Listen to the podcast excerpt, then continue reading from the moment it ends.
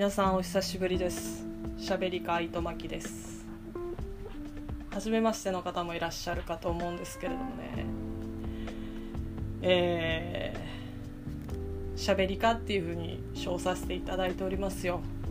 いい大人が。いい大人がねえー、しゃべりかと称していろんなことをやってる変人だと思っていただいて結構ですよ。ねおしゃべりさせていただきたいと思いますよ。あの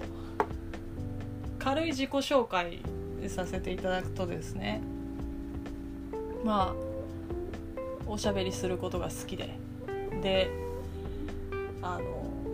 単にこう何も考えずおしゃべりをさせていただくことが好きでっていうタイプの人間で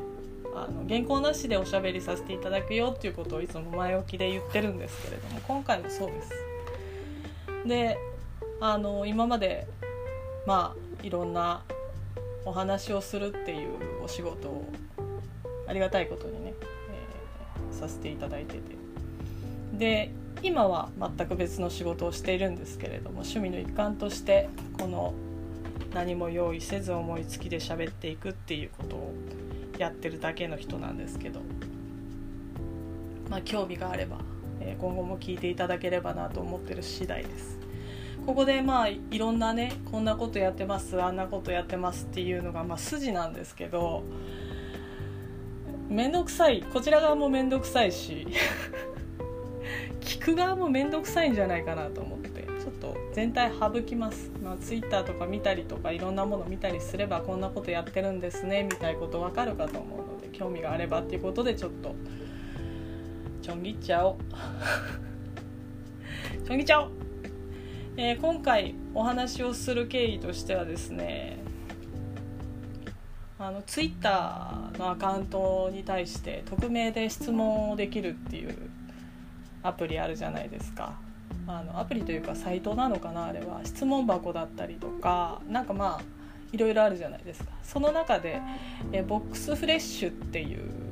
アプリがあるんですけれどもありがたいことにねたくさん質問いただくんですねこのボックスフレッシュで。で通常ですとツイートで返信をするっていうためのものだと思うんですけどあれが。だけどあのちょっと要望的なものもたまに来るんですね。これやってあれやってみたいな質問ではなくてね。で今回もその要望的なものが来たんです、まあ、要望が来たんですよね。これについて話してくださいっていう。でその話をこれからしていくにあたり結局ねツイートでやるとちょっとうざいかなって思ったっていうこととあの、まあ、長くなるからであと、まあ、最近ねそのツイッターで喋りかとか言ってるくせに、えー、配信をちょっとしていないんですよ。でいいネタもらったかなって思ってですねこの質問箱に来た、まあ、ボックスレッシュっていう質問箱的なものに来たものに対してお答えしていくっていう感じになってます。でそれがですねえー、過去の恋愛の話をしてほしいっていうものです。そのまあ えー、他の質問も欲しいんですけどね実は。まあ他の配信聞いてらっしゃる方や私のその「しゃべる糸巻き」っていう対談形式の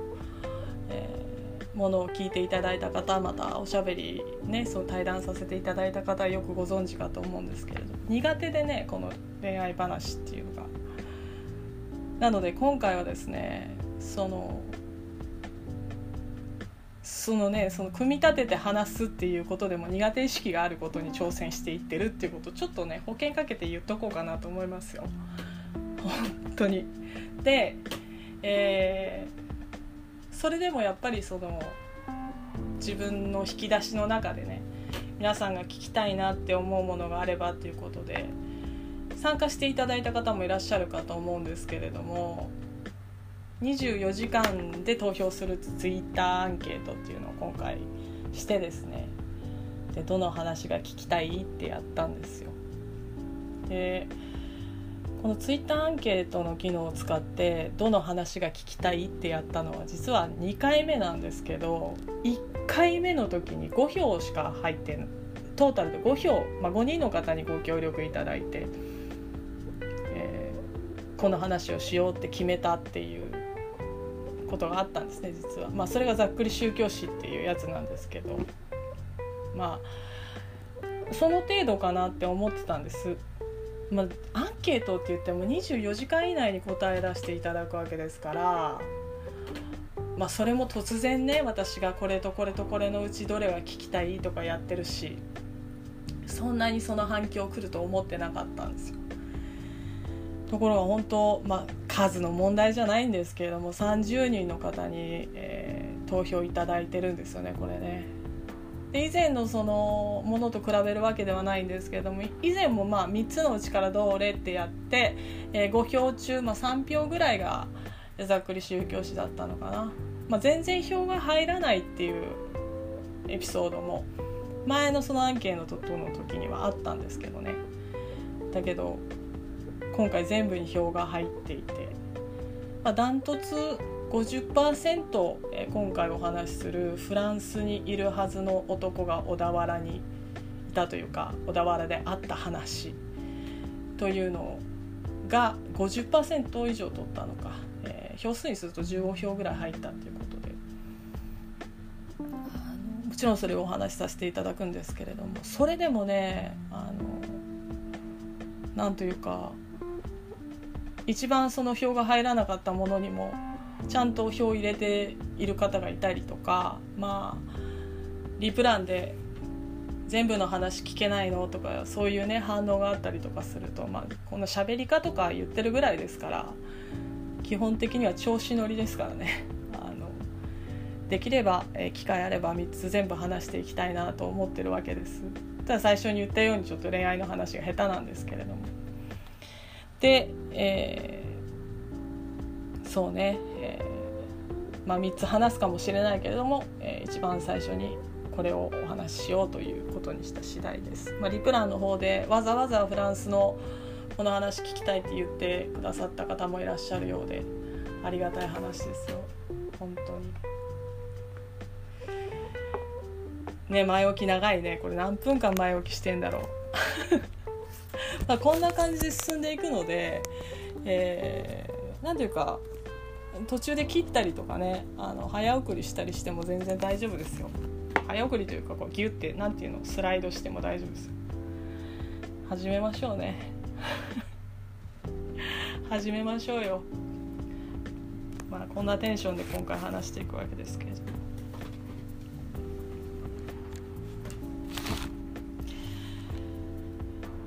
フランスにいるはずの男と小田原で会った話。題名の付け方間違っちゃったなこれね。オチなんですよね結局ね。まあこの不動のオチに向かって話していきます、えー、友達にもこれは話したことがあるんですけども男女ね賛否両論でね賛否両論っていうかいろんな反応が返ってくるタイプの話で、えー、どうしてもね女っていうのは、えー、過去の恋愛を美談で止めておきたいんですよ。ね、だから美しく話しすぎるっていうこともあるし、まあ、こういった配信につなげるとなると余計にね相手さんがいることですから、まあ、まさか相手さんが聞いてることはないと思いますけれども多少ね美談化して美しく話していくっていうことが生じるかと思うんですけど234ぐらいの時の話ですね。であんまり私年齢言わないんですけど今回も年齢言わないんですけれどもその当時流行ってた曲が、えー、ミーシャの「エブリシング」とかの時です。あの 同世代の方あん時ねって思うかもしれない。その時期ですよ。あの大和なでしこっていうドラマの主題歌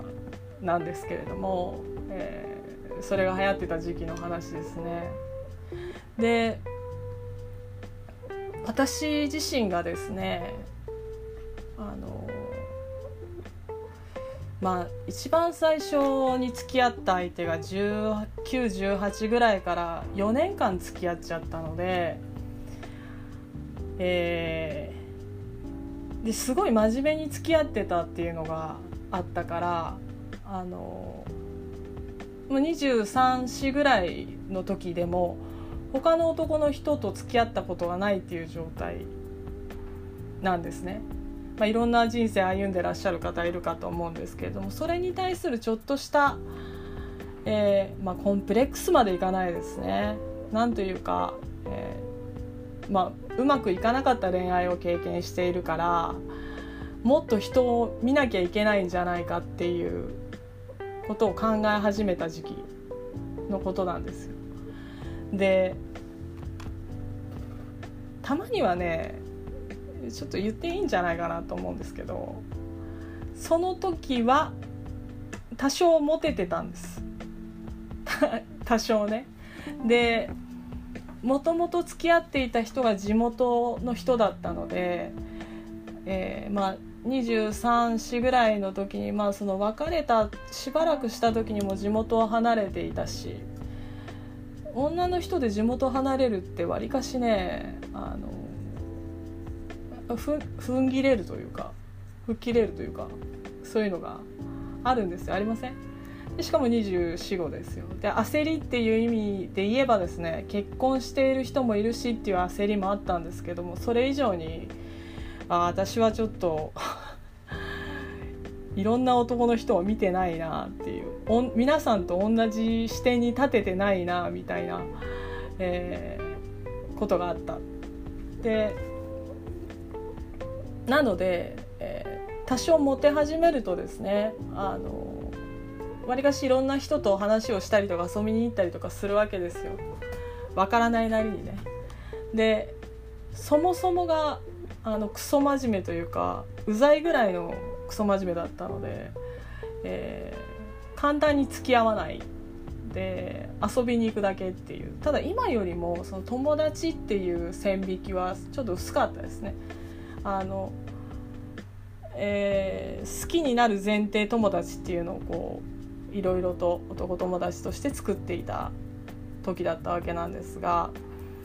その時にねまあその人としての付き合いが1年ぐらいで恋愛期間、まあ、恋人として付き合ったのはトータル4ヶ月かの男の人がいました男性がいました。で出会いっていうのがビリヤード場だったんですよ。ちょっとかっこいいでしょ？であのもともとはねそのお互いにその恋人をちゃんと作ろうねっていう友達同士だったんですよ。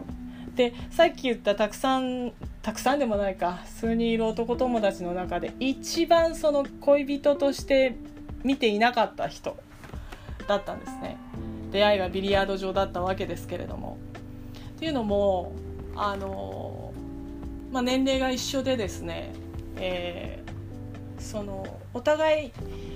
恋愛その何て言うんだろう環境が似てて彼も彼で前に付き合った女の人女性と付き合った期間が長くて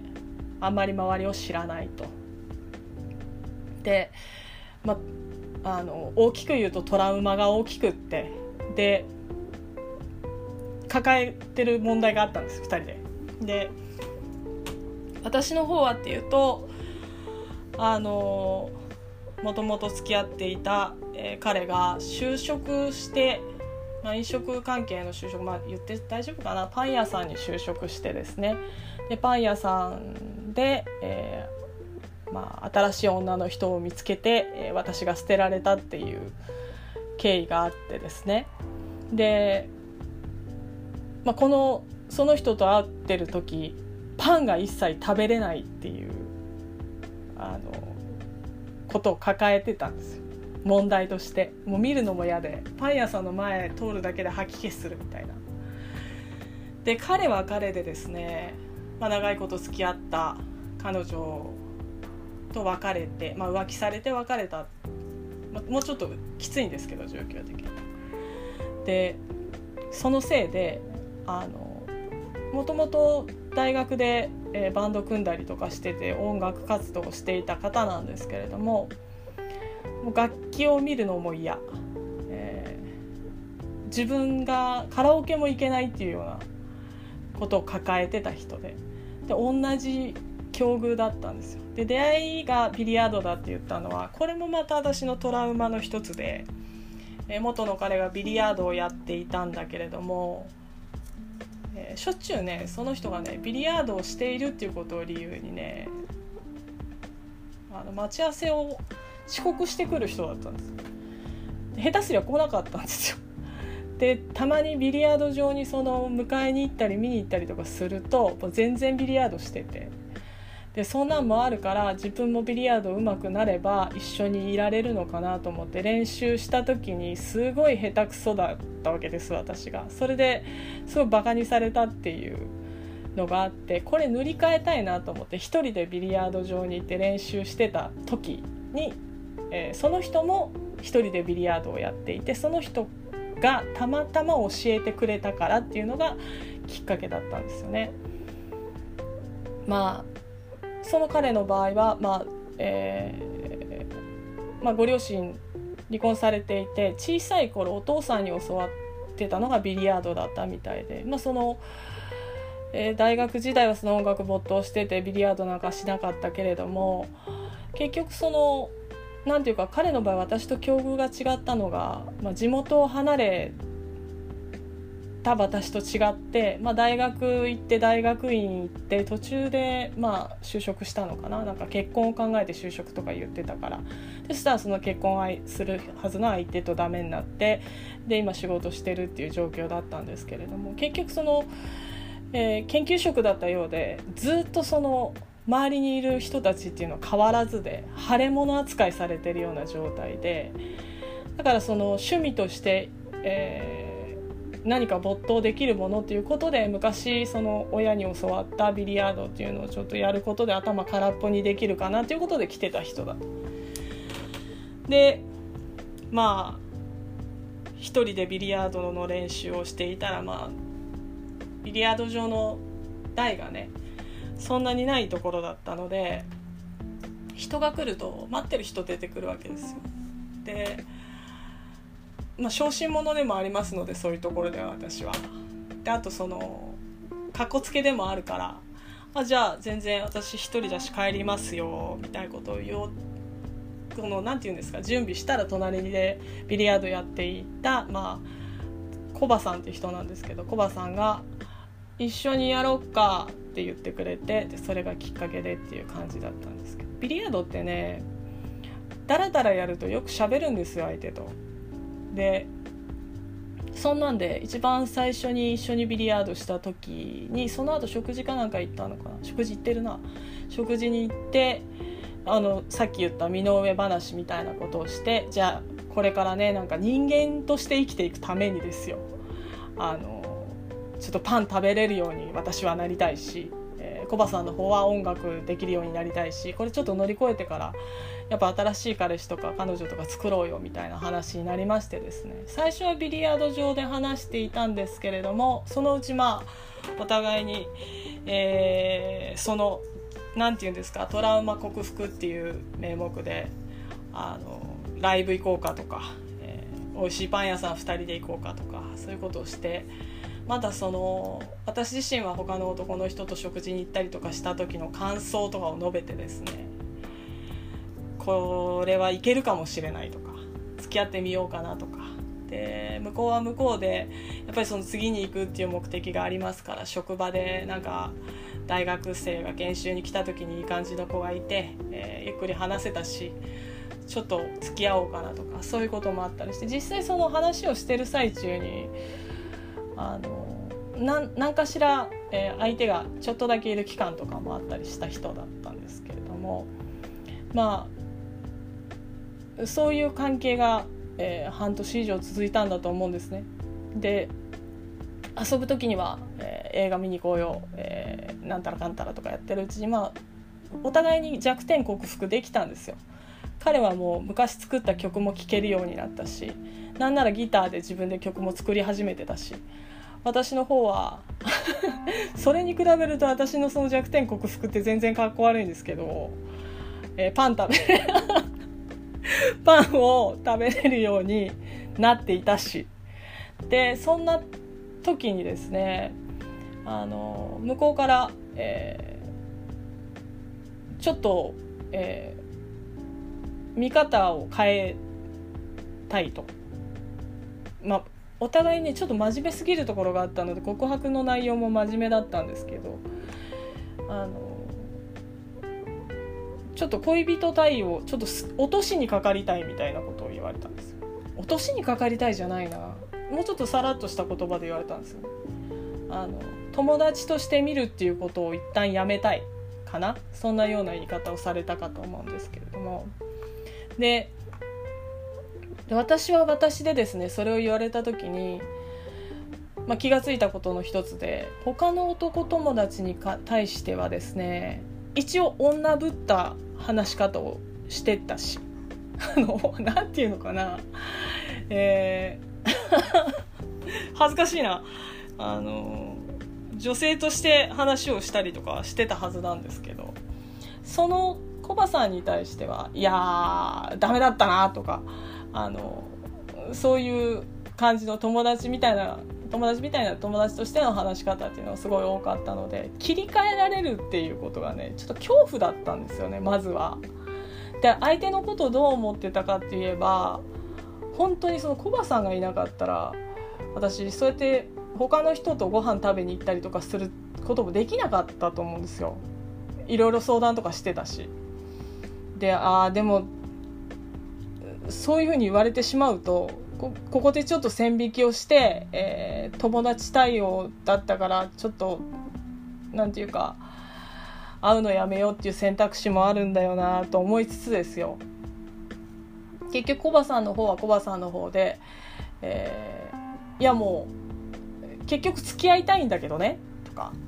そういう方向の話をするから。で、まあ、困りましてねその時は。でお互いに真面目すぎるところがあったので私の方がその時に言ったのが、えー、なんだろうなコバさんがそういうことし始めたら私他の男の人と食事に行ったりとかするの嫌だとか言い始めるでしょって 私にとってはコバさんは今全体の中の一人だからあのしかもその恋愛の対象として見てないから、えーそういう縛りが発生することはちょっとしたくないんだよねって。で私自身もそのコバさんも、えー、過去の恋愛で痛い思いしているから付き合う付き合わないってなった後そういうふうにこう私が他の男の人となんちゃらとかしてるっていうことは絶対ストレスになるから。でもそのやめる気がないから。だからむちょっと無理じゃないかなって一旦振った振ったというかお断りしたんですよ。ただその、まあ、友達関係は続けようっていうことにはなってたんですけれどもコバさんの方がまあ落としにかかる宣言をしてからの対応というのがもう完全ジェントルマンででしてね。いいよいいよ別に他の男の人と会ってっていうこととですね。まあ別にその中の一人としてでもいいよっていうことだったから。今までは結局そのビリヤード場で待ち合わせとかまあ駅前で待ち合わせして映画見に行ってとかえー、バカ話してって書いてたのがあの今日はちょっと花屋さんの前で待ち合わせしようとか言ってねでお花屋さんの前で待ち合わせしたら、えー、その場でお花買ってくれて、えー、あのお花プレゼントしたい日でしたっていうことをやり始めたりですよ。で花持って食事行ってっていうことがあったりとか今まで別にそのラーメン屋とかえー、そのざっくばらんなそのあんまりその気取らないところに行ってたのが彼が予約してくれた店に行ったりとかあの、まあ、その恋人としてみたいな落としにかかる対応をされたら他の人とは群を抜いてすごい優しい人で自分を思ってくれる人でっていうふうに思っちゃったんでしょうね私が。えー、そういう対応をされて1ヶ月ぐらいで私がえもういいや他の男の人と会わないから付き合おうっていうことにしたんですよ。もうなんか変な線引きしてね。で、えー、付き合い始めて3ヶ月ぐらいすごい楽しかったんですけれどもあのまあオチに向かってますからね。3ヶ月間すごい楽しかったんですよ。いろんなとこ行って。すごい楽しかったんですけど大体ね付き合って3ヶ月ぐらいって一番楽しい時期ですよ。喧嘩もしないしで、まあ、考え方もすごい合ってる人だったし、えー、その何て言うか他のその別れるとかそういう喧嘩する要素が全くなかったので、えーまあ、楽しいの一言でもう本当になんか今までの恋愛で楽しかった恋愛ベスト5に入るかなぐらいの楽しい期間を過ごしたある日ですよあの彼の方から「買い物付き合って」って言われてであの新宿で待ち合わせした時だったんですけど「買い物付き合って」って言ってどっかなんかデパートとか量販店とかに行った時に突然ねその生活用品をガサゴソと買い始めたんですよ。えー、シャツとかパンツとか靴下とかパジャマとか。自分のだけね。で引っ越しとかなんかなんかするのか一人暮らし始めたりするのかなって思ったんです。っていうのはその彼さっき言ったようにそのまあ、えー、ご両親離婚されていて母親と一緒に暮らしてるわけですからまだ一人暮らしをしてない時でね。で私はあのー、その時はねいとこと暮らしてたんですよ。でお互い別に1人暮らしの状況じゃないからお互いの家には行ったことなかったんですけどまあ1人暮らしでも始めるのかなって思ったんです。でまあただちょっと気になったのはその買い物をする日の前日前々日ぐらいからかな。わりかしね様子が変だなっていうのはあったんですよ。まあよくあるじゃないですか。どっちかが様子が変だなって感じるんですよそういうことって。で様子が変だなって感じても様子が変ですねって言わないようにしてたのずるさで。なんかあるんだろうなと思いつつ。で買い物に行ってで最後にねあの登山メーカーモンベルかな？モンベルっていう登山メーカーの、え、フラッグショップに行ってですね買ってあげたいものがあるんだって言われて、え何？って聞いたらなんかネックレスを買ってくれたんですよ。でそれっていうのがねあの何て言うかネックレスなんですけどその先にねあの木で細工したものがついていて何、えー、て言うのかな。まあ鳥を呼ぶ、えー、鳥の鳴き声がするえー、ネックレスってやれば出ると思うんですけれども首にかけるその鳥を呼ぶためのものっていうおしゃれなネックレスを買ってもらったんですよ。ですごい似合いそうかわいいかわいいとか言って。でそれを買ってもらってあ嬉しいなと思ってなんか私そのアクセサリーいろいろ持ってはいたんですけどこういうタイプのものをもらったことがなかったし、まあ、登山するわけじゃないですけどもらった時になんか結構寂しがり屋だからこうやってキュッキュッてやるとスズメとか来たら結構楽しいでしょみたいなこと言われたからあ今度山行くのかなとか そういうことを考えてたんですけど。ネックレスプレゼントされてその日ですね、えー、ちょっと話そうかっていうことで新宿のルミネ口の階段のところに座ってですね何って聞いたら別れたいっていうふうに言われたんですよ。もうわりかし絶頂ですよねプレゼントもらって。ただその頃の私っていうのはあの物分かりが非常に良くて えっとすごく楽しかったんですけどどっちかっていうと強がりかな。別れたいって言われた時に「あしょうがないね」って言っちゃったんですよ。あしょうがないねって。いやどっちかが別れたいって思っちゃったらもうしょうがないよって、まあ、理由も話したいんだったら話せるようだったら話してほしいけどあの無理には聞かないよって。でまあ、付き合い始めもなんか変な感じでスタートしたわけだしあの今のうちっていう考え方もあるかもしれないしねってでそもそもなんか付き合う時にも仮に付き合ってみようかみたいな話もしたぐらいだから大丈夫だよって言っちゃったんですよねその時。でそしたらあの向こうがつらつらと話し始めたのが、えー実はちょっと海外に行く話が決まっていてねってで本当のこと言うと、えー、私とそのビリヤード場で会った時から海外に行きたいっていうのはもうすでにあって願いは出してた状態だったんだよねって。でっていうのもその前の恋愛が終わった後すぐ、えー、就職をし、まあ、就職口のところで、まあ、最初に言った通りあの腫れ物扱いみたいなことをされてた期間があったのでその場を離れたいという気持ちがあったらしいんですよ。その気持ちすごいよくわかるのは私も地元離れてますから。で願いを出していてっていうことと、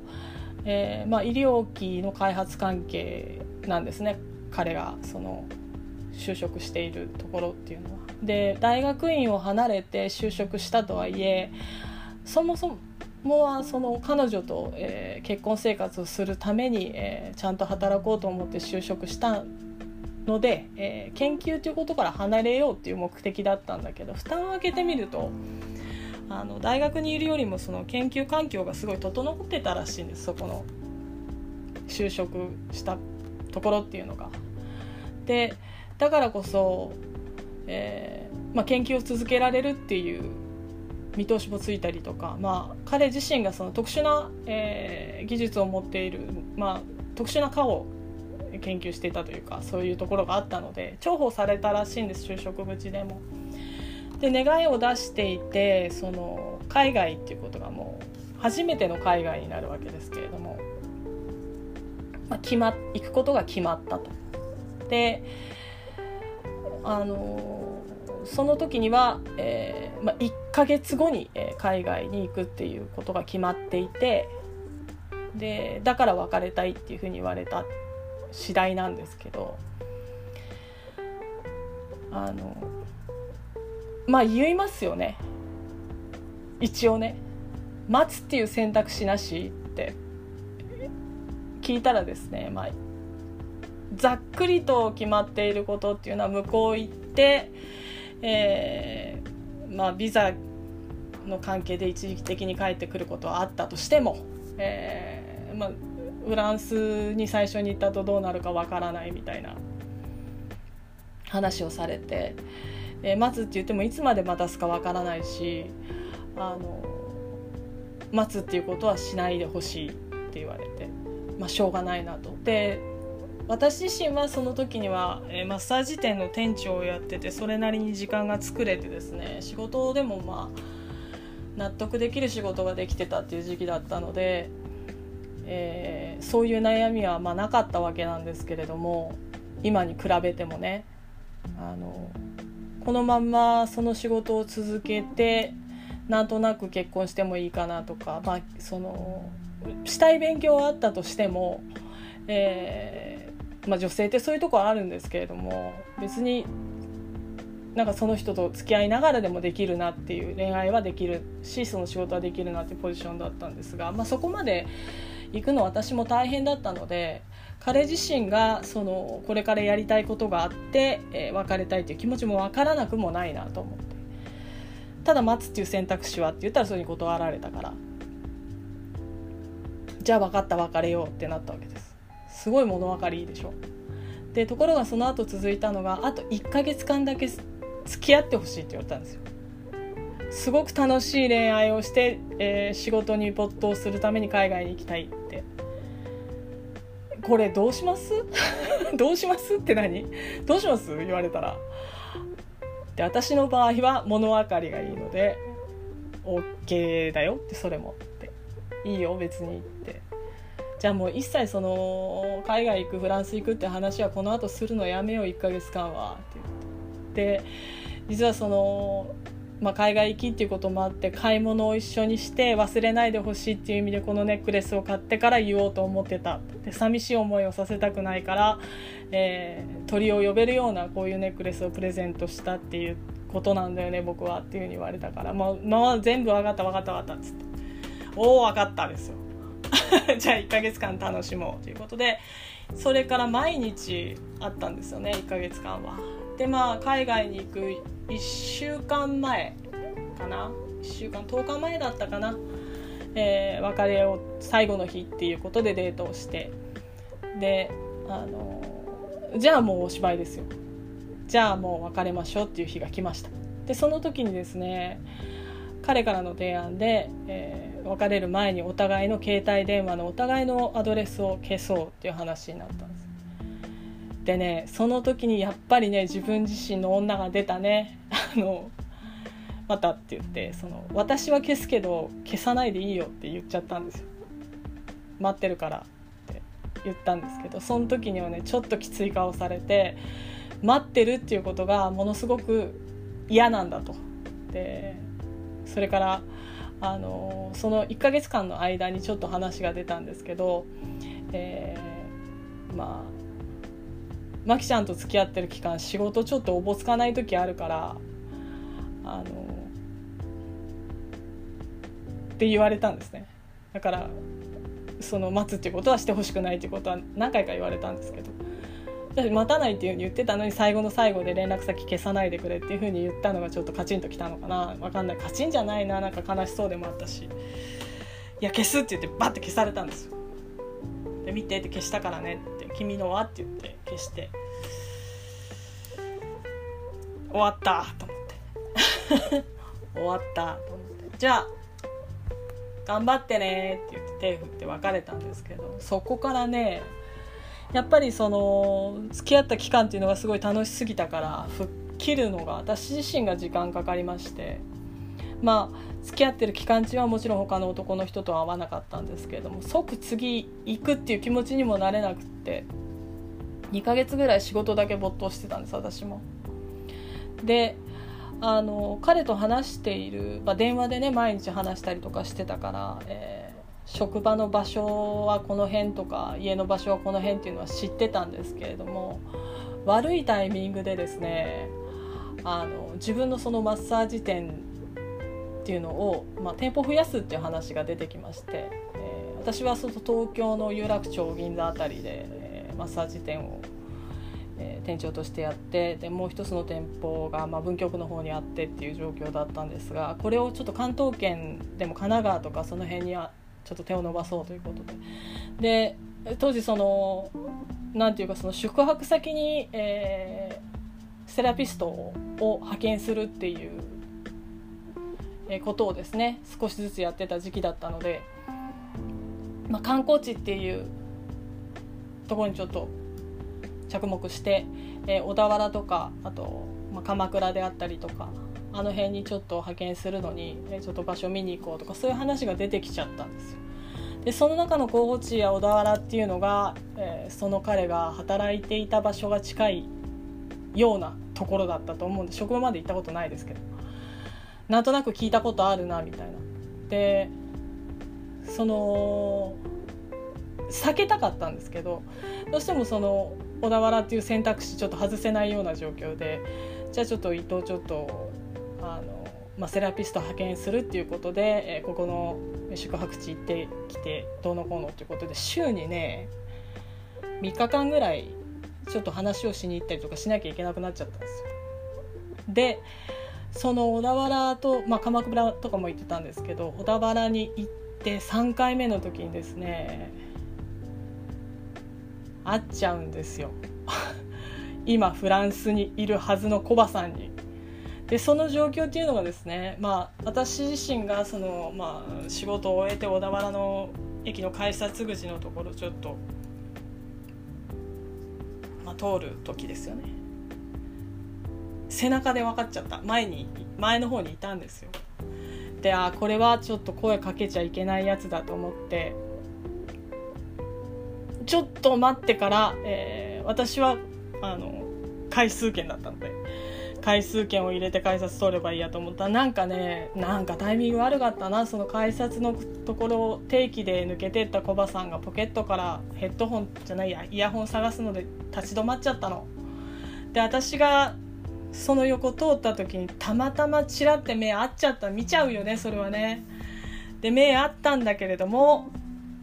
カルメニエ釈をしたら向こうもカルメニエ釈をして別々の電車に乗ってそれでおしまいですもうここフランスだったんだって思いましたよね。もう見なかったことにみたいな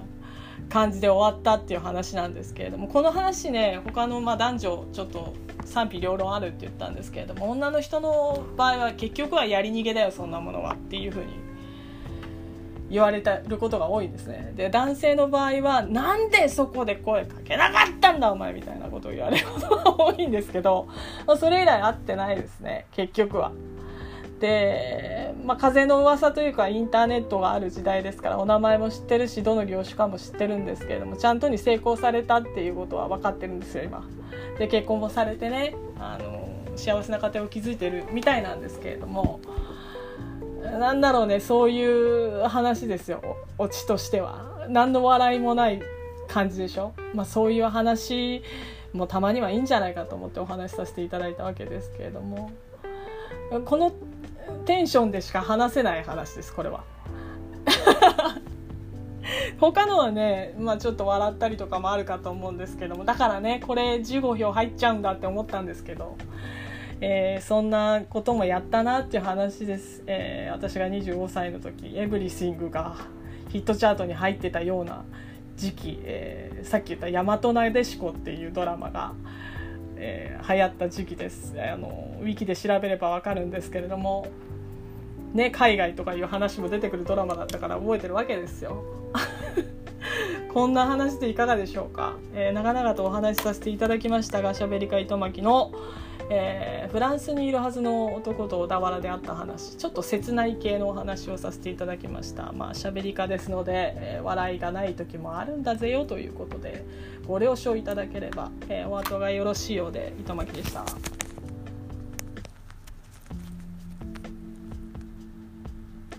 Música